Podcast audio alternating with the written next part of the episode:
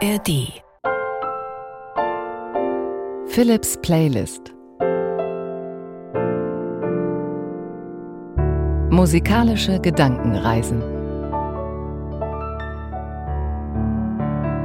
Heute Musik für ein Glas Wein. Und das kann ja durchaus auch mal eine Tätigkeit sein, eine Stimmung, in der man die entsprechende Musik braucht. Fünf Stücke habe ich zusammengestellt und dazwischen improvisiere ich am Klavier. Und wenn man es nicht übertreibt, ist so ein Glas Wein natürlich was richtig Schönes, auch weil es irgendwie mit langer Zeit zu tun hat, die ein Wein braucht, mit Handwerk, um ihn herzustellen und auch ein sehr natürliches Produkt. Ich muss gestehen, dass ich mich mit Wein nicht sonderlich gut auskenne. Also das kann man an einer Hand abzählen, wie oft ich Wein trinke pro Jahr und dann lasse ich mich meistens beraten im Restaurant. Und deshalb habe ich mir für diese Folge einen Experten eingeladen und zwar den SWR1 Weinmann Werner Eckert, der auch einen Podcast hat, einen Wein-Podcast von SWR1 Rheinland-Pfalz, trocken bis lieblich. Den findest du auch hier in der ARD Audiothek wie Philips Playlist. Und ich habe ihn gefragt, ein gutes Glas Wein zu trinken. Ja, wenn das so leicht wäre, was ist denn ein gutes Glas Wein? Einer, der mir irgendwas sagt, der mir was gibt, der mich äh, edler macht und fröhlicher und besser, einen besseren Mensch aus mir macht. Ähm, das ist ein guter Wein. Und wie finde ich den im Geschäft? Ähm, das ist die größte Frage von allen, indem man probiert. Ähm, es führt kein Weg dran vorbei. Es gibt keine allgemeingültigen Regeln. Erstmal ist es schon schwer genug, in einem normalen Laden Qualität überhaupt zu erkennen. Das Weinrecht ist so komplex, dass es keine wirklich guten ähm, Maßgaben gibt. Und das andere ist, Geschmäcker sind verschieden. Und ähm, was dir schmeckt oder was mir schmeckt, das muss nicht das Gleiche sein. Und deswegen hilft nur eines. Probieren, probieren, probieren. Hat Wein auch mit Erinnerung zu tun? Wir kennen das ja aus dem Urlaub, dass uns der Rezina wahnsinnig gut schmeckt und dann später sitzt man auf dem Balkon in Hamburg-Eimsbüttel und denkt, oh mein Gott, wie konnte ich das nur trinken? Also es hat mit der Umgebung offensichtlich auch viel zu tun. Mit der Umgebung ganz bestimmt, mit Erinnerung in dem Fall ja nicht. Es nutzt ja nichts, dass die Erinnerung schön ist, wenn der Rezina zu Hause nicht schmeckt.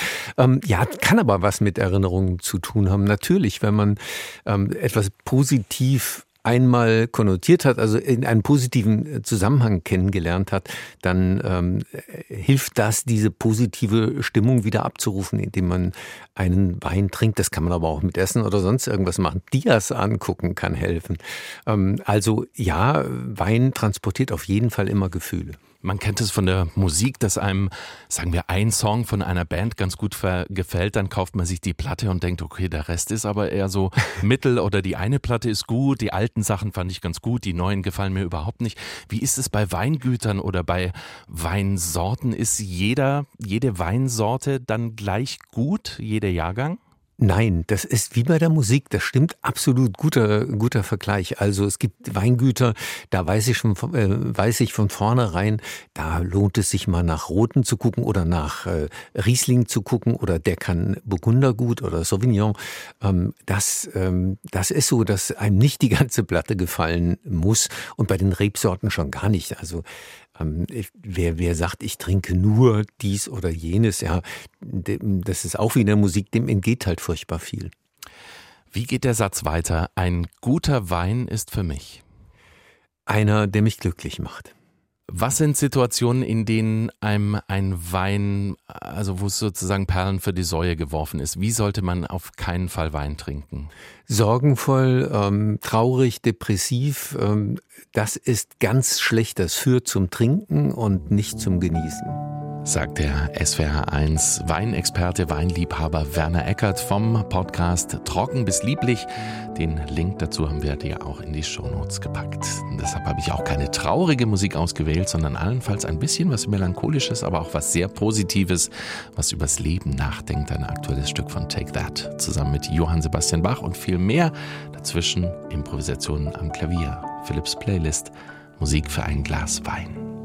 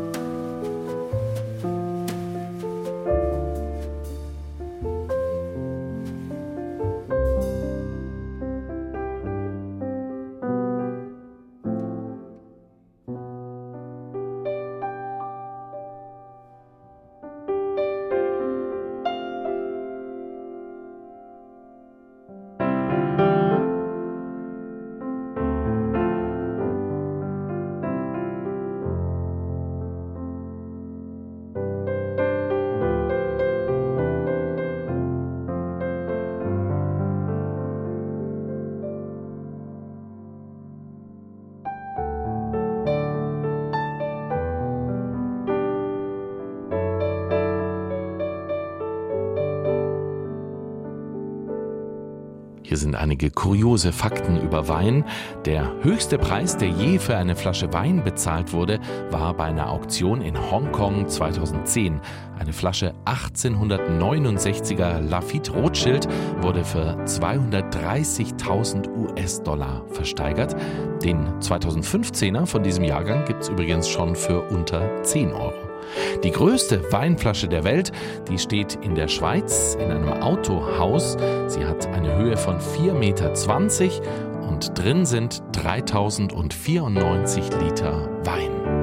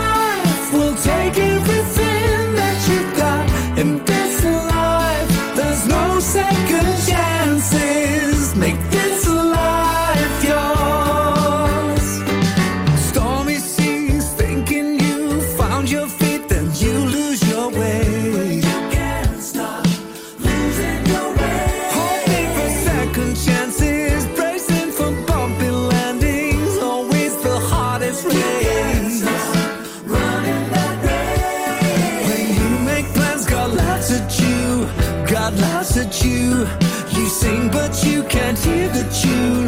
When you can't hear the tune, it's time.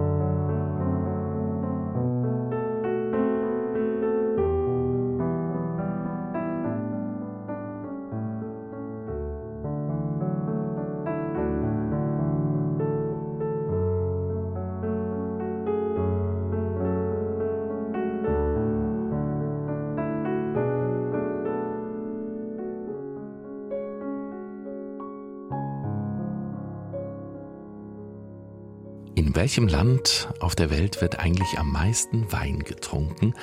Man kommt nicht drauf. Nicht in Frankreich, nicht in Italien, auch nicht in Deutschland. Auf Platz 1 steht tatsächlich der Vatikan mit einem Pro-Kopf-Weinkonsum von 74 Litern pro Jahr. Aber wenn man das auf den Tag umrechnet, sind es nur in Anführungszeichen 0,2 Liter täglich, also ein Glas.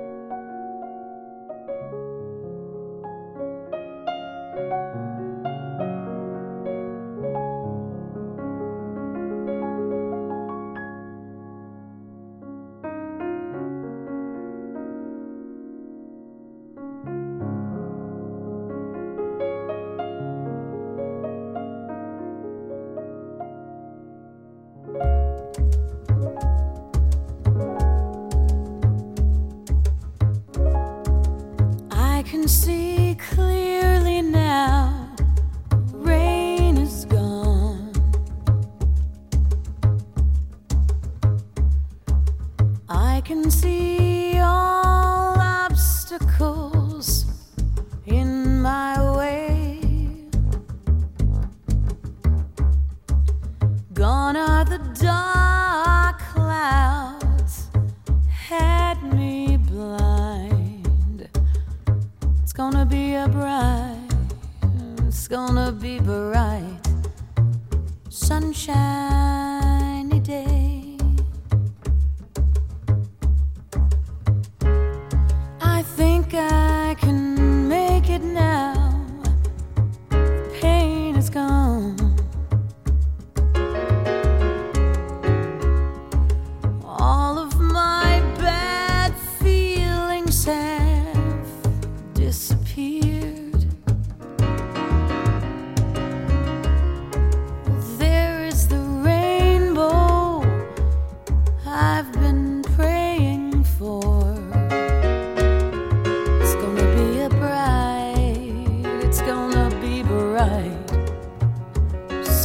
来